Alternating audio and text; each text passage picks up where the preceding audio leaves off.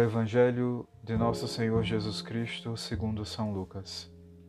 Naquele tempo, um homem que estava à mesa disse a Jesus: Feliz aquele que come o pão no reino de Deus. Jesus respondeu: Um homem deu um grande banquete e convidou muitas pessoas. Na hora do banquete, mandou seu empregado dizer aos convidados: Vinde, pois tudo está pronto. Mas todos, um a um, começaram a dar desculpas. O primeiro disse: Comprei um campo e preciso ir vê-lo. Peço-te que aceites minhas desculpas. Um outro disse: Comprei cinco juntas de bois e vou experimentá-las.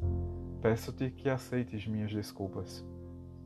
Um terceiro disse: Acabo de me casar e por isso não posso ir. O empregado voltou e contou tudo ao patrão. Então, o dono da casa ficou muito zangado e disse ao empregado: Sai depressa pelas praças e ruas da cidade. Traze para cá os pobres, os aleijados, os cegos e os coxos.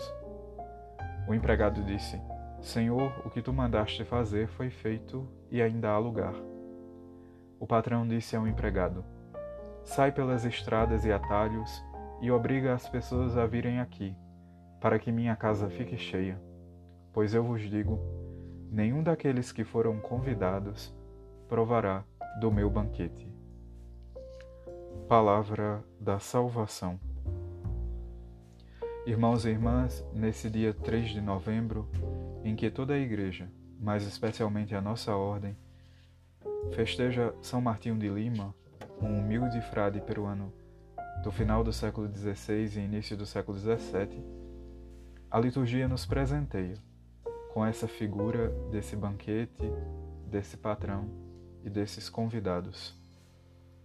O sentido desse evangelho poderia ser perfeitamente sintetizado por uma antiga frase de São Cipriano de Cartago, que depois foi incorporada à regra de São Bento: Nada antepor a Cristo.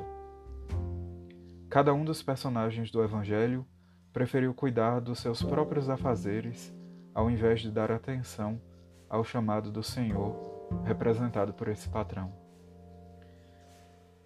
Se nada se colocar entre nós e o segmento de Cristo, nós vamos poder nos aproximar de Cristo e o observar.